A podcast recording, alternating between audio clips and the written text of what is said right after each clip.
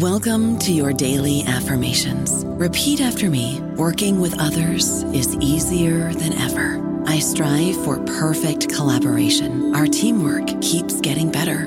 Yeah, affirmations are great, but Monday.com can really get you the teamwork you desire. Work together easily and share files, updates, data, and just about anything you want all in one platform. Affirm yes to start or tap the banner to go to Monday.com. Guys, it is Ryan. I'm not sure if you know this about me, but I'm a bit of a fun fanatic when I can. I like to work, but I like fun too. It's a thing. And now the truth is out there. I can tell you about my favorite place to have fun Chumba Casino. They have hundreds of social casino style games to choose from, with new games released each week. You can play for free anytime, anywhere and each day brings a new chance to collect daily bonuses. So join me in the fun. Sign up now at ChumbaCasino.com. No purchase necessary. BGW. Void were prohibited by law. See terms and conditions. 18 plus. Hola, esto es New Books Network en español. Hola, bienvenidos una vez más a New Books en español, un podcast de The New Books Network. Soy Antonio Galindo, anfitrión de este episodio, y hoy hablaremos con Patricia Rosas Lopategui sobre la colección Insurrectas de la editorial Gedisa. Patricia Rosas Lopategui, bienvenida a este podcast. Muchas gracias. Es un placer para mí estar con, con ustedes para hablar de esta serie sobre 10 escritoras mexicanas. Patricia, eh, muchas gracias por aceptar la entrevista y por eh, estar aquí para platicar con nosotros. ¿Podrías contarnos un poco acerca de tu trayectoria académica? Sí, claro que sí. Pues yo estudié eh, letras, la carrera se llamaba Letras Españolas en el Tecnológico de Monterrey, allá en los años 70, hace, hace un siglo, hace mucho tiempo. Y eh, bueno, siempre desde muy pequeña me gustó la lectura, eh, desde temprana edad recuerdo que mi padre me regalaba libros, ¿no? Que, que él veía que me interesaba, eh, pues en lugar de, por decir, de salir a jugar a la calle, ¿no? Cuando mis hermanos, mis hermanas salían a jugar como en aquella época se, se acostumbraba, salían a jugar béisbol o a las escondidas o etcétera. Es aquellos juegos que creo que ahora ya no se hacen, ya no juegan los niños, las niñas a la ronda, etcétera. Eh, pues yo a veces prefería quedarme a leer, ¿no? Entonces, eh, ahí siempre tenía yo ese interés, ¿no? Y también, desde luego, era muy tradicional en aquella época leer los cómics, ¿no? Todos los, los cómics que salían en los periódicos. Mi papá compraba los periódicos todos los días y en los domingos salían los cómics. Entonces, y claro, los, pues aquellos libritos, ¿no? De, de, con estas historietas. Y después, claro, ya hice la secundaria, la preparatoria, descubrí autores como, pues como Juan Rulfo, eh, como Sor Juana Inés de la Cruz, leímos algo de Rosario Castellanos, me acuerdo que me impactó mucho también Federico García Lorca, en fin, y ya después, claro, al entrar a la carrera, pues yo ya sabía que quería estudiar literatura. A pesar de que, pues estamos hablando de los años 70, ¿no? 74, 73, cuando terminé la prepa, que que recuerdo que mis primos mayores, incluso amigos, tíos de, de mi familia, decían que para qué estudiaba literatura, ¿no? Que con esa carrera no iba a poder sobrevivir, que, que, mejor buscara otra carrera.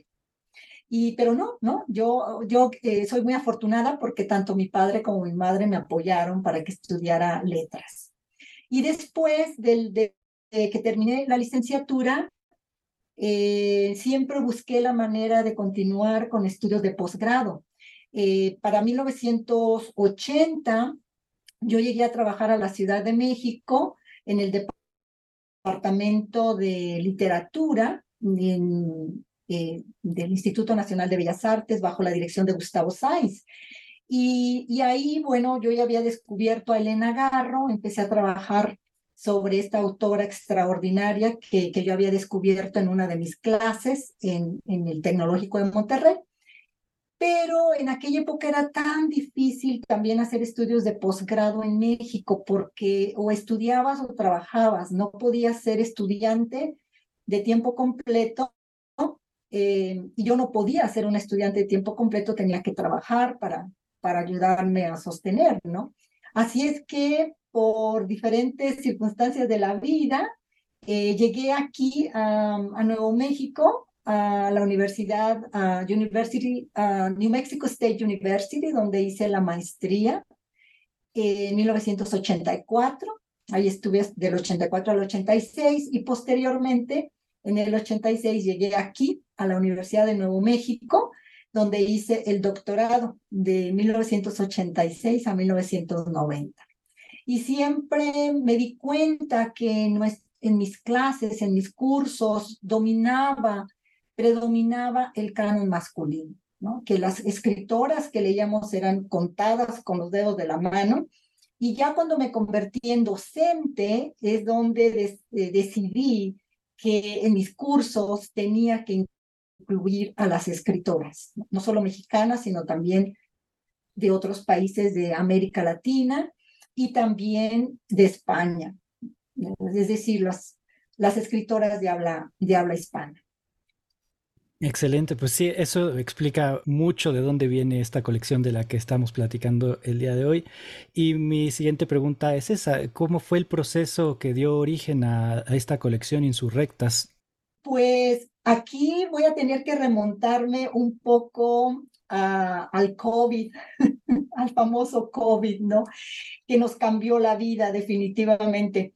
Pues resulta que yo, primero en 1900, perdón, en el 2000, 2010, 2008, en el año 2008, 7, 2007, 2008, como te decía, yo ya tenía, ya en mis cursos como docente, eh, incluía a las escritoras eh, mexicanas y latinoamericanas en mis cursos, pero siempre tenía que recurrir a copias fotostáticas, porque su obra no estaba, no estaba vigente, no, no, no estaba publicada, ¿no? Yo tenía que ir a la biblioteca, sacar libros de estas autoras que habían publicado en los años 60, 70, algunas en los 50, y hacer fotocopias y armar un paquete para, para los estudiantes. En el año 2007, 2008, en, por esos años más o menos, yo decidí, eh, yo, yo dije, tengo que ver la manera de crear un libro de texto. ¿No? Real se interesa en publicarme este, estos libros, estos materiales, para que funcionen como libros de texto en mis clases y, no tener que estar sacando fotocopias, porque además me parecía que era un, una falta de respeto, ¿no? Para estas creadoras. Y así fue como surgieron dos antologías. En el año 2010 publiqué dos antologías sobre escritoras mexicanas. Eh, el primero fue Transgresión Femenina, que es una colección de ensayos sobre 15 autoras mexicanas. Y la segunda fue Óyeme con los ojos de Sor Juana al siglo XXI, 21 escritoras mexicanas. Y esos dos, esos dos libros mm, o esas dos antologías las utilicé por varios años como libros de texto en mis cursos. Este proyecto de las insurrectas se quedó en el tintero porque ya no, yo lo empecé a trabajar porque cada una de estas antologías tiene características distintas. Lo empecé a trabajar, pero no logré eh, concretizarlo porque me aboqué a otros proyectos, ¿no? Eh, me, dediqué a rescatar la, poesía de, de Nahui Olin, que publiqué un libro con, con su obra en el 2011. Luego volví a trabajar el periodismo de Elena Garro y en fin, un proyecto tras otro, que este, este, este plan de trabajo que yo había iniciado de las insurrectas se quedó en el tintero.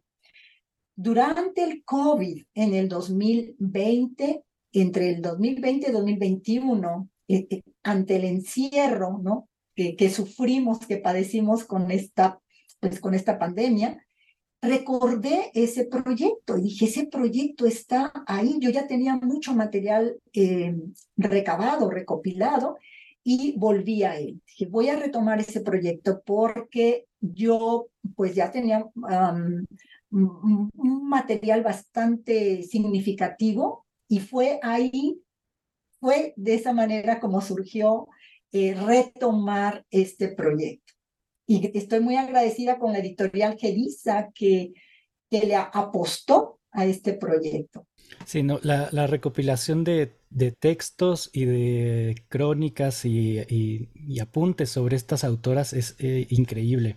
Me queda a mí la pregunta, ¿por qué estas 10 autoras? Eh, ¿Quién se quedó fuera? Eh, ¿Por qué unas sí entraron? ¿Por qué otras quizá quedarán para una próxima colección? ¿Cuál fue el criterio de, selección? Bueno, esa es una, pregu una pregunta muy compleja y dolorosa de responder porque efectivamente se quedaron muchas fuera de esta, de esta colección. Mi esperanza es, Antonio, que, que, que esta colección tenga éxito, ¿no? que, que los libros se vendan, que lleguen realmente, que despierten el interés de, de todas las generaciones, ¿no? no solo de los jóvenes, sino también de generaciones de mi edad o de generaciones que andan rondando ahorita los 40 años, pues que, que se acerquen a estas autoras, ¿no? Para que la colección quizá se convierta o, en una segunda etapa, ¿no? Que tenga una segunda etapa o una tercera, porque definitivamente muchas autoras están, se quedaron fuera de esta, de esta primera uh, selección.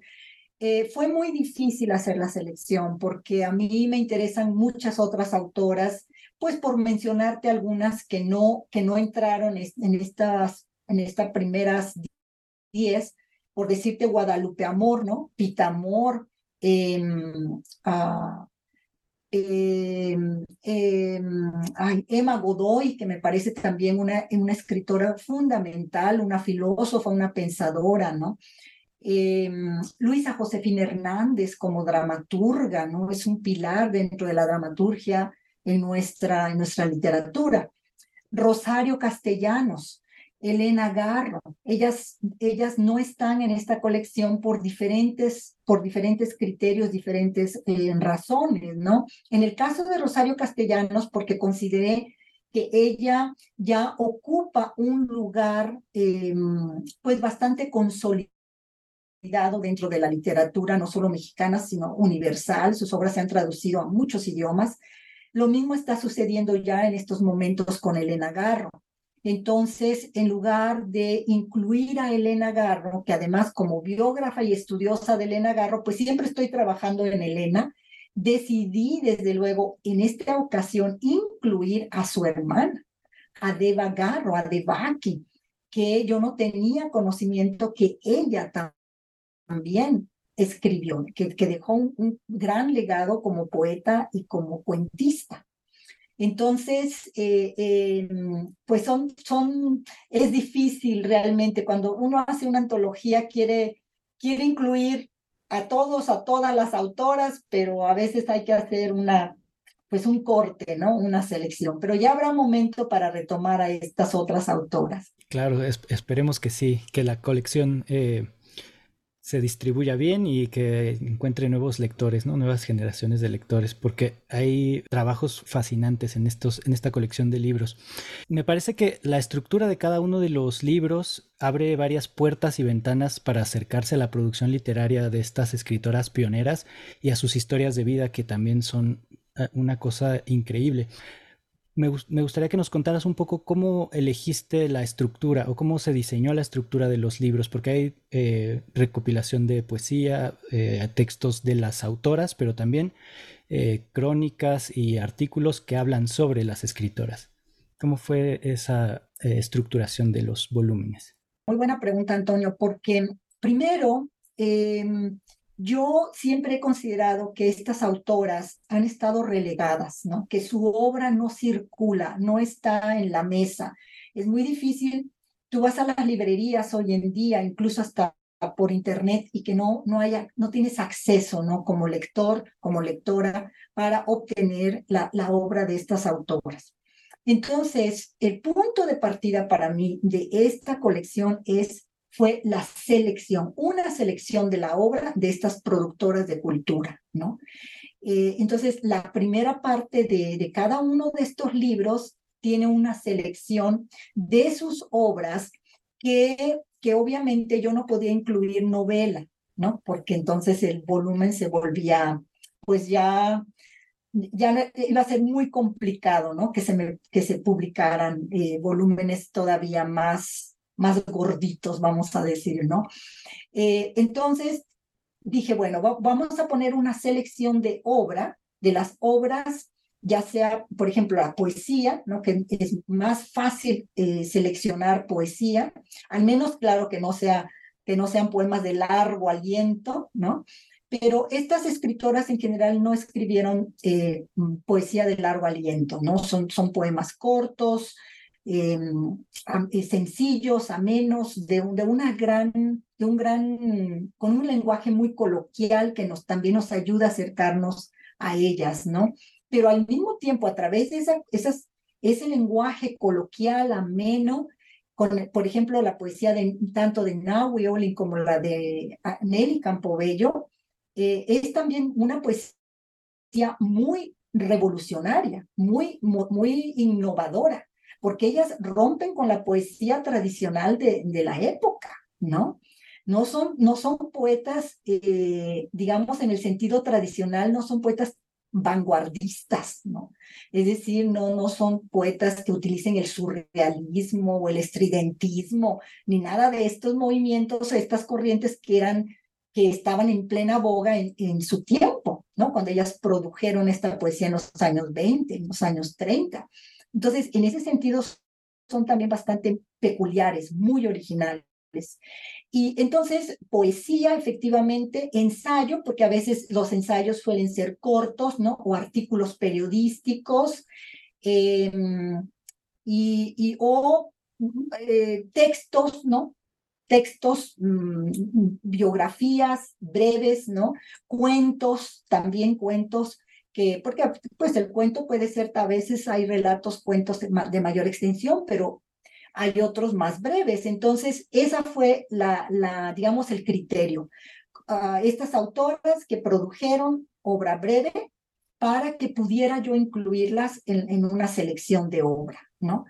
Y después la, la segunda parte eh, es una selección de correspondencia, porque tenemos que tener en cuenta que estas autoras, las que incluyen esta primera, digamos, esta primera fase de las insurrectas, pues son autoras que, que escribieron entre los años 20 y hasta mediados, mediados de los 60, ¿no? Principios de los 70. Entonces, ¿cómo se comunicaban estas autoras? Pues claro, ¿verdad? No había internet, no había Zoom, no, no había correo electrónico, pues a través de cartas, de epístolas, ¿no? El correo tradicional, postal. Las cartas son muy importantes porque también nos revelan aspectos muy importantes de la vida de, de, las autoras, ¿no? ¿Por qué crisis estaban pasando? Su proceso creativo, problemas familiares, todo, todo eso forma parte del entorno de una creadora o de un creador.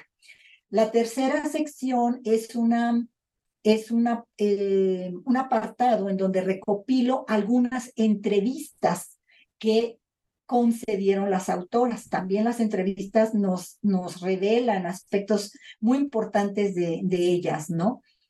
Y el, el, último apartado es lo que tú mencionabas, efectivamente, que yo lo llamé ante la opinión pública. ¿Qué dijeron de ellas? ¿Cómo fueron recibidas en su tiempo? Durante la época en que ellas produjeron en, que, en, las, en la época en la que ellas publicaron. Y ¿Qué dicen hoy los jóvenes investigadores, ¿no? O los, o los académicos que han trabajado su obra.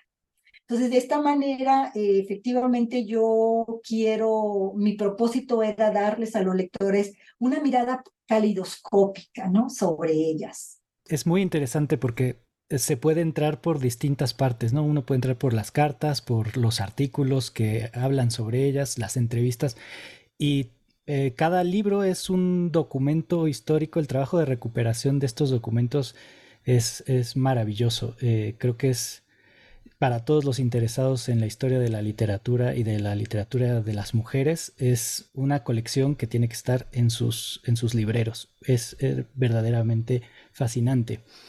Eh, y bueno, me gustaría ahora que vayamos avanzando a, cada uno de los volúmenes, ¿no? El primero es sobre Carmen Mondragón, Nahui Olin, una vida fascinante, eh, de cuna de oro a las calles de la capital del país, eh, por su rebeldía frente a los valores de la sociedad mexicana de su tiempo, ¿no? ¿Nos podrías contar un poco sobre Nahui Olin, por favor? Sí, sí, claro que sí. Y creo que tú lo sintetizaste muy bien, ¿no? Definitivamente es una autora eh, fundamental dentro de nuestra cultura, porque Nahui Olin, Carmen Mondragón, pues pagó una factura altísima ante su rebeldía, ¿no? Imagínate que en los años 20, ¿no? Principios de los años 20, cuando ella, mm, digamos, decide terminar con la farsa de su matrimonio con Manuel Rodríguez Lozano, eh, conoce al doctor Akin, se enamoran los dos perdidamente y ella abandona al esposo y se va a vivir con el doctor Akin, ¿no? Posteriormente se divorciaron, pero la simple ruptura, ¿no? De esa manera en los años a principios de los años 20, ¿no? 1921, 1922, pues fue un verdadero, era un escándalo, ¿no? Aquello, un, un escándalo mayor. Entonces ella comienza a, ella ya pintaba, ¿no? Nahui, Nahui es, va a ser una, una chica, como tú dijiste, una niña que va a ser, eh, va, va a nacer en, en, cuna de oro, efectivamente, ¿no? Porque su padre era, era uno de los, pues uno de los hombres importantes, ¿no? Vamos a decirlo así, de, del porfiriato, un hombre que tenía una gran fortuna y, y que va, le va a permitir a ella vivir no solamente y educarse, no solamente en los mejores colegios en México, sino también en Europa, ¿no? Eh, principalmente en París. Entonces, Naui va a ser eh, bilingüe, ¿no? Va a hablar perfectamente tanto el inglés, perdón, tanto el francés como, como el español. No tengo noticia de que ella hablara inglés. Sé que dominaba perfectamente ambas lenguas, no el francés y el español. De hecho, varios de sus libros los publicó en francés. Entonces, en ella vamos a tener a esta mujer, a esta niña, adolescente y después a una joven mujer que va a ir eh, contestando, ¿no? Criticando, eh, rebelándose en contra de los preceptos de la sociedad patriarcal. Y ella lo manifiesta en sus textos de una manera extraordinaria. Ella, ella se plantea desde los 10 años cómo es posible que ella, como mujer, como niña, ¿no? Pero como una niña, como una mujer, tenga limitaciones, ¿no? Cuando eh, cuando ella es un ser pensante, es un ser inteligente, brillante, sensible, porque ella no puede tener las mismas eh, oportunidades y privilegios que tienen los, los chicos, los hombres. Ella lo ve desde, desde los 10 años y posiblemente desde antes, ¿no? Y lo plantea y lo cuestiona. Ella confrontaba constantemente a su mamá, porque su madre era muy religiosa, ¿no? Muy católica y Inaui se revela. Y esto lo vemos en su poesía, en su poesía. Eh, ella va más adelante, vamos a ver cómo se enfrenta a la sociedad patriarcal, efectivamente, defiende el derecho de la mujer a, la realidad, ¿no? De que las mujeres para, para, mm, para dar el placer al hombre, sino que también somos seres humanos y tenemos derecho a nuestra sexualidad, a nuestro erotismo, a disfrutar el placer. Y ella tiene unos poemas realmente extraordinarios, muy sensuales, llenos de erotismo, de un erotismo muy fino, ¿no? Muy fino, muy delicado, muy, eh, eh, pues muy transgresor, ¿no? Así es que ella comienza a publicar sus libros eh, al lado del doctorado, los tres primeros libros que, que están, ahí hay, una selección de esos poemas y de esas prosas eh, poéticas en el, en el volumen de Nahui Olin, ¿no? Y efectivamente tuvo que pagar una factura tan alta, porque en el caso de Nahui, su transgresión no solamente es el orden, digamos, literario, ¿no? De escribir, de publicar, de, de, de abandonar al marido, sino que va, ella, ella es una pionera de la liberación sexual femenina, en, una, en un periodo sumamente ultraconservador, ¿no? Que, que claro, todo el mundo la comenzó a tildar de, de, loca, de ninfómana y a estigmatizar, ¿no? Y, y, y Nahui va a decidir recluirse, En su propio mundo. A partir de 1945, prácticamente Nahui decide dejar el mundanal ruido, ¿no? Que la critica, que la estigmatiza, que la señala, que la insulta, ¿no? Y por eso va a terminar, ella, ella prefirió vivir en su mundo, ¿no? Eh, de una manera pues bastante lamentable, porque pues incluso su misma familia, ¿no? La, la, la abandona, no la comprende, y va a terminar eh, en las calles, ¿no? Eh, de una manera muy, muy, muy lamentable, muy triste, ¿no? Sí, es una, una trayectoria de vida trágica, pero a la vez sumamente potente, porque nunca renuncia a su convicción, ¿no? Eso es lo que a mí Sí. me parece también fascinante. Y porque, porque su obra es fascinante, Antonio, efectivamente, porque su obra es fascinante, sí. El fragmento que reproduces en, el libro sobre textos que escribe a su maestra a los 10 años, eh, en el que declara eso, ¿no? No, voy a ser esclava de un, de un marido, es eh, increíble para el momento, la sociedad en la que crece y, y la edad que tenía, ¿no? Es impactante. Después tenemos el volumen dedicado a Antonieta Rivas Mercado, hija del arquitecto que nos legó la columna de la independencia y también figura relevante del, porfiriato. También una, una, vida trágica, ¿no? Que es aplastada por la sociedad patriarcal. ¿Nos podrías contar un poco qué encontraremos eh, en su libro? Sí, con todo gusto. En el segundo volumen, efectivamente, este volumen está dedicado a Antonieta Rivas Mercado. Torbellino de voluntades, ¿no? así lo subtitulé. El de Nahue, por cierto, lo subtitulé el, el volcán, el volcán que nunca se apaga. ¿no?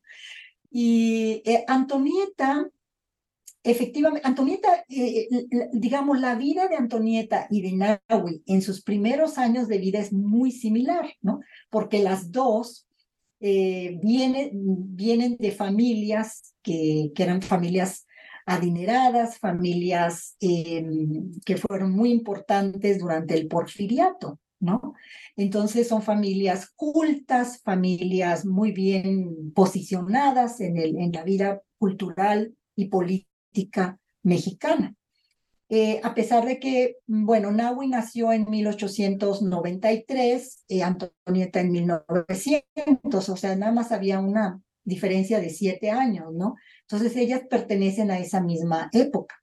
En el caso de, de Antonieta, eh, la situación es un poco diferente porque cuando su papá muere, ella quedó como albacea. Ella, ella fue la albacea, recibió todos los bienes materiales de su padre. Entonces se convirtió de pronto en las mujeres más ricas de México, ¿no?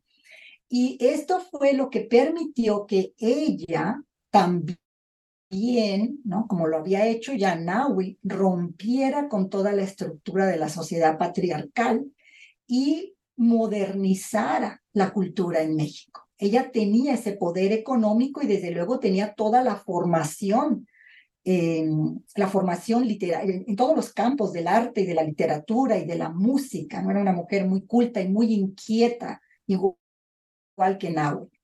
Eh, entonces, Antonieta se, se, casó también muy joven. Ella se casó con, con, uh, un hombre que, bueno, de nacionalidad inglesa, pero que su familia se había mudado o, se había establecido en Estados Unidos. Y este, este joven eh, ingeniero, ¿no? Llegó a México, eh, era amigo de los hermanos Madero, se estableció en México, Albert Blair, y allí pues conoció a Antonieta, se casaron, y Antonieta pensó que, que, Albert Blair iba a ser un hombre liberal, progresista, puesto que estaba defendiendo, estaba a favor de la revolución, del movimiento de Madero, ¿no? De Francisco el Madero, etcétera. Eh, y ella pensó que, que iban, bueno, pensó que iba a ser un hombre como los que ella había conocido de alguna manera en el ambiente literario, artístico, ¿no? Que, en el que ella vivía. Pero no fue así, ¿no? Eh, resultó que Blair, Albert Blair, era un hombre sumamente tradicional, ultraconservador, que una vez casados quiso moldear a Antonieta ah, y reducirla únicamente a los roles tradicionales para la mujer, de madre y esposa. Y Antonieta pues no pudo tolerar tal restricción, así es que igual como Nahui, abandona al marido. Y aquí la situación fue un poco más trágica porque ellos tenían un hijo que él utilizó para manipularla, para, mm, para, digamos, de alguna manera controlarla, dominarla, sujetarla, pero Antonieta, pues nunca, nunca, él nunca lo logró, ¿no? Ella siempre prefirió, como Nahui, eh, en el caso de Antonieta, prefirió suicidarse, ¿no? Prefirió el suicidio para que su hijo pudiera tener una vida sana y una vida plena sin este teje, maneja eh, y este estilo y afloja que había creado Albert Blair, ¿no? Entre, entre ellos, porque él, él había logrado la patria potestad del hijo. Entonces, ah, son muchos factores, obviamente, los que rodean la muerte de, de Antonieta, la decisión que ella toma, toma ¿no? de, quitarse la vida, pero hay unos documentos que yo reproduzco en, en, el, en el volumen dedicado a ella, en donde queda bastante claro cuál fue el, punto, ¿no? El punto decisivo para ella de suicidarse, ¿no? Porque hay mucho mito en torno a esto, que porque Vasconcelos no la apoyó, que porque Vasconcelos no le no le dio el trabajo que ella le pedía, que etcétera, etcétera. Sí, es, es cierto, hay mucho de verdad en ello, ¿no? Que cuando Antonieta necesitó del apoyo de, de Vasconcelos, apoyo emocional y apoyo económico, él no se lo brindó. Y es cierto, pero creo que hay otro elemento más importante, ¿no? Que era el, hijo. Antonieta amaba, adoraba a su hijo y, y ella vio que el hijo no iba a poder tener una vida plena y normal y tranquila con los con todos los las manipulaciones que hacía Albert Blair para dominarla, controlarla a través del hijo, ¿no? Y ese documento está en ese volumen. Entonces Antonieta también como Nahui, pues pagó una factura muy alta por su rebeldía, ¿no? Por no someterse al yugo masculino y su obra es extraordinaria. Aquí en el caso de, de Antonieta, en el, en el volumen 2, ustedes pueden leer sus, algunos de sus cuentos. Su cuento, Páginas Arrancadas, es realmente, es demoledor ese cuento, porque ella ahí narra cómo fue su vida de recién casada con Albert Blair. Eh, cómo el matrimonio institucionaliza la violación, ¿no? porque ella ya no quería estar con él, ya no quería vivir con él, ella le pide el divorcio y él, em, por supuesto que, que no se lo da, la acusa de tener un amante y bueno, cada vez que él tiene deseos de, de, estar con ella en la cama, pues lo hace, aunque ella no esté de acuerdo. Entonces, es un cuento muy revelador. Páginas arrancadas, está en el volumen de Antonieta, está su artículo extraordinario en donde ella analiza la condición de la mujer en la sociedad patriarcal, ¿no? Cómo la religión cristiano-católica nos, nos adoctrina a las mujeres para ser sumisas, para someternos, ¿no? A la promiscuidad masculina. Ella lo critica. es un artículo que es realmente un manifiesto feminista. Sí, además de ser pioneras en la escritura moderna mexicana, son precursoras, ¿no? También del, feminismo mexicano. Es fascinante acercarse a, su obra. El tercer libro y el cuarto están dedicados a las hermanas Nelly y Gloria Campobello. Una trayectoria un tanto distinta a Nahui Olin y a Antonieta Rivas Mercado, de origen humilde, con una fuerza creadora que nunca las detuvo, llegan a construir instituciones, tradiciones culturales. Eh, ¿qué, encontraremos en, las páginas que recuperan su producción literaria, sus vidas? Sí, muy bien, Antonio. Pues sí, efectivamente son eh, el polo opuesto en muchos sentidos, ¿no? En algunos sentidos, en otros tal vez haya una también una, una continuidad, ¿no? Entre ellas. Eh, sí, definitivamente en el caso de las, de las hermanas Campobello, ellas son de origen humilde. Ellas, bueno, Nelly eh, nació, fíjate, Nelly nació el mismo año que Antonieta, en 1900, pero ella en, en, el norte, no en el norte de México, en Villaucampo, y Durango, perdón, Villocampo Durango, y Gloria 11 años después, en 1911, en Parral, Chihuahua. Ellas eran medias hermanas y eran, eran madre, eran, perdón, eran hermanas de madre, ¿no? De padre diferente. Pero efectivamente ellas van a vivir, ellas van a vivir la carencia, ¿no? La carencia que, que, que, que trajo eh, todas las familias, pues no solamente del norte, pero sino pues a lo largo y ancho de la República Mexicana, la Revolución Mexicana y, esto lo vamos a ver reflejado en su trayectoria, en su vida y en su obra. Eh, pero también igual, sobre todo Nelly, porque pues era la mayor, no, 11 años mayor que Gloria, ella va a, va a forjarse como una mujer fuerte, energética, decisiva, eh, transgresora, que es el ejemplo que le da su madre, ¿no? Su madre, Rafaela. Aquí vamos a ver la vida extraordinaria de estas mujeres que van a forjarse precisamente en ese espíritu combativo a través de la figura materna, ¿no? De Rafaela, que es muy importante, es un personaje esencial para entender a las Campobello. Y aquí ustedes lo van a poder, lo van a poder leer, van a poder ver esa biografía, ¿no?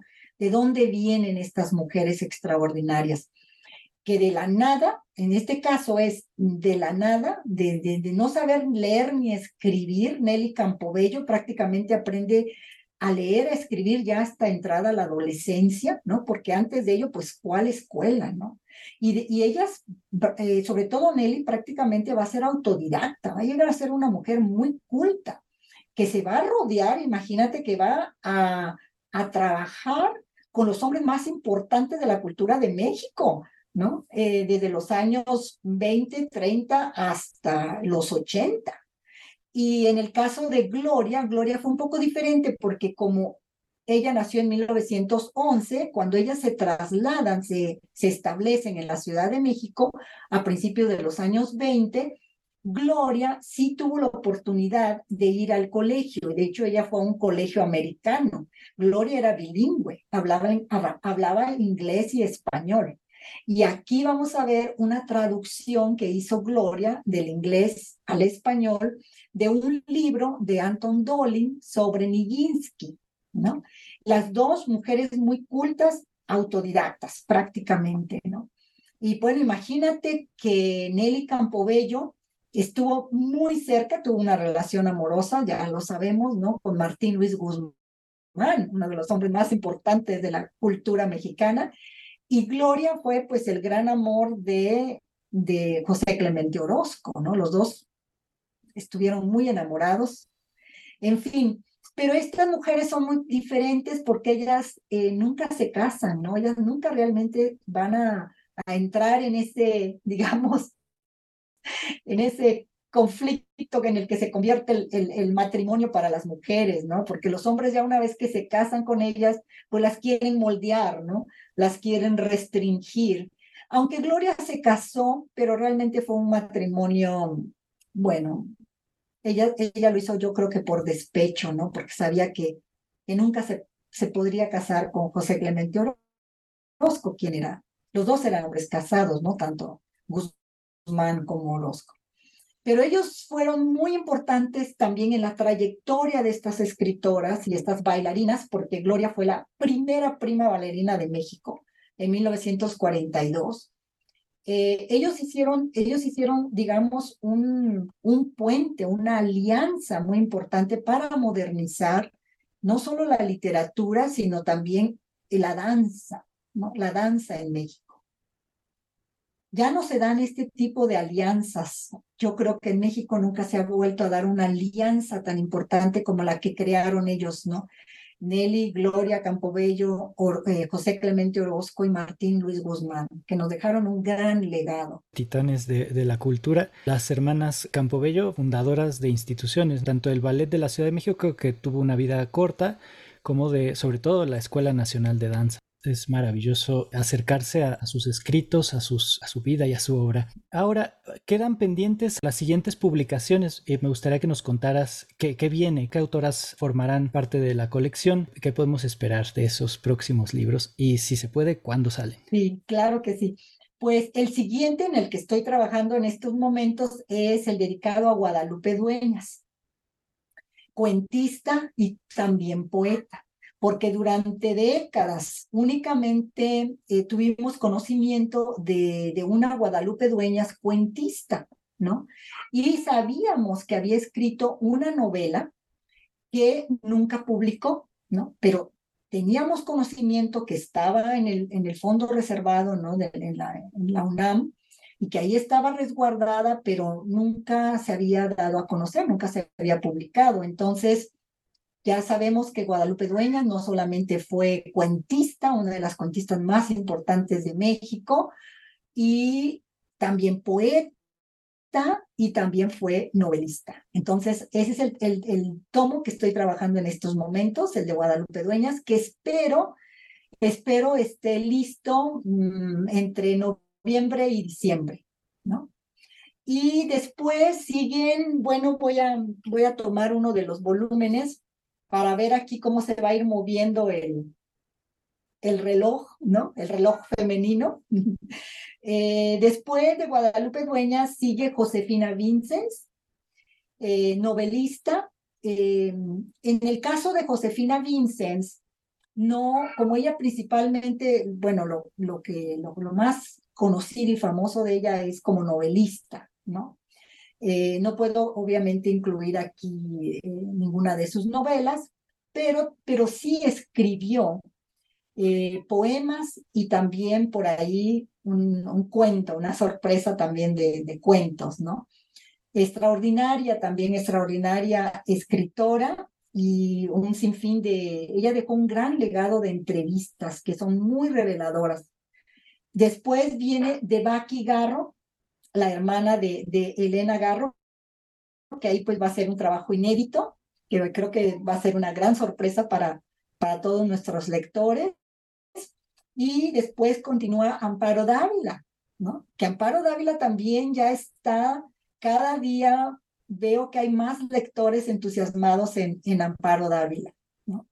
Pero cuando yo, cuando yo descubrí Amparo Dávila y cuando yo la empecé a leer muy tardíamente, yo empecé a leer, yo empecé a leer Amparo Dávila tal vez en el 2003, 2004, imagínate, tan tardíamente, porque no tenía ni idea de que ella había existido, nunca, nunca jamás en todos los años de mi, de mi carrera en literatura, ni en la, ni digamos, ni en la licenciatura, ni en la maestría, ni en el doctorado, eh, leímos a Amparo Dávila.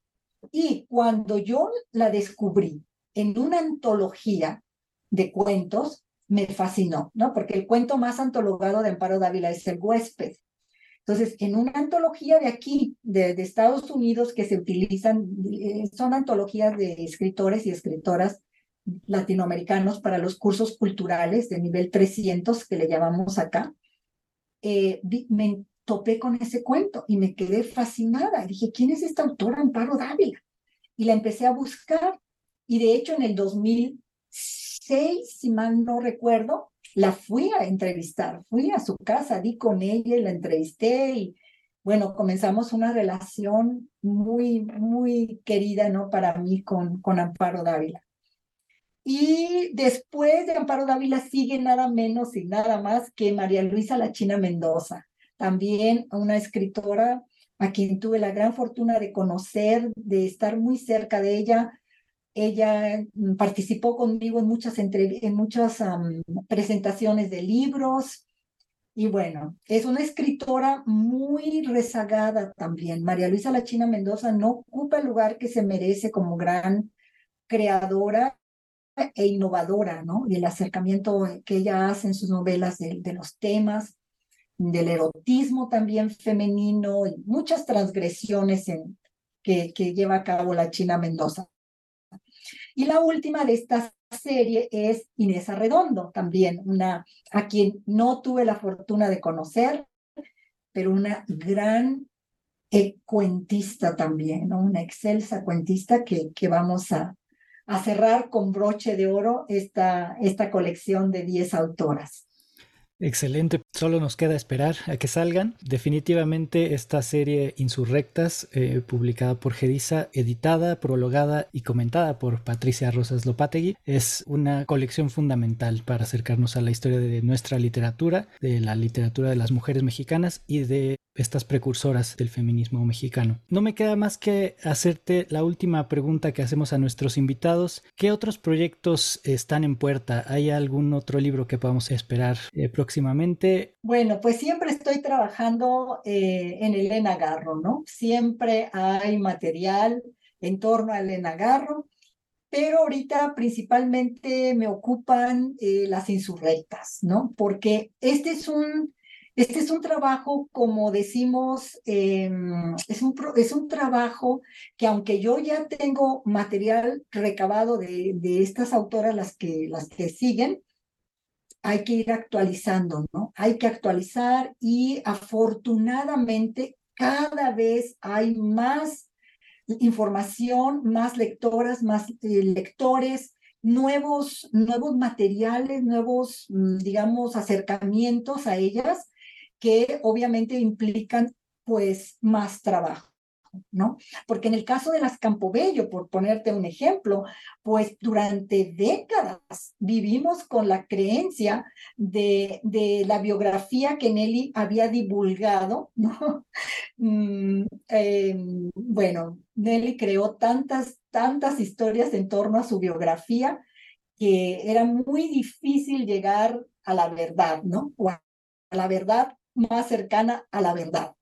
Y, pero lo mismo también con Antonieta Rivas Mercado, ¿no? Es decir, todas estas autoras han estado tan rezagadas que hay que andar como detective, ¿no? Como una detectiva buscando ya nuevas nuevas informaciones, nuevos acercamientos. Yo he tenido la fortuna de trabajar con biógrafos, biógrafas familiares de estas autoras que me van dando nuevas pistas, ¿no?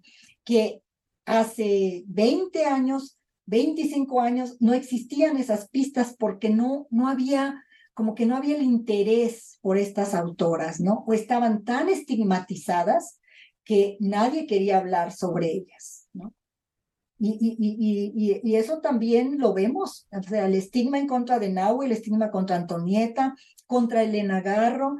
Hay tantos mitos que incluso sus familiares no querían hablar sobre ellas, ¿no? Pero hoy en día creo que ya los movimientos feministas y esta mayor apertura que hay, y yo creo, Antonio, que las redes sociales ocupan un, papel muy importante para ya decir basta, ¿no? De esos estigmas creados por la sociedad patriarcal para, pues sí, para castigarlas, ¿no? Ya basta yo creo que las redes sociales han sido el punto fundamental para romper con ese, con ese yugo masculino, ¿no? Patricia, pues muchas gracias por estar en este episodio. Disfruté muchísimo nuestra conversación y la lectura de los libros eh, de la colección Insurrectas. No me queda más que agradecerte por esta, por esta charla. Muchísimas gracias, Antonio. Pues para mí es un verdadero placer y yo, como tú, porque sé que ya eres un insurrecto, ya sé, ya eres un insurrecto,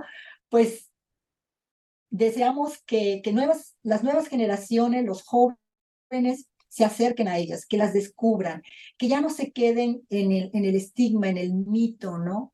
Sino que las lean, porque realmente um, aportaron mucho a nuestra cultura. Definitivamente. Pues no me queda más que despedir este episodio. Muchas gracias por escuchar New Books en español, un podcast de The New Books Network.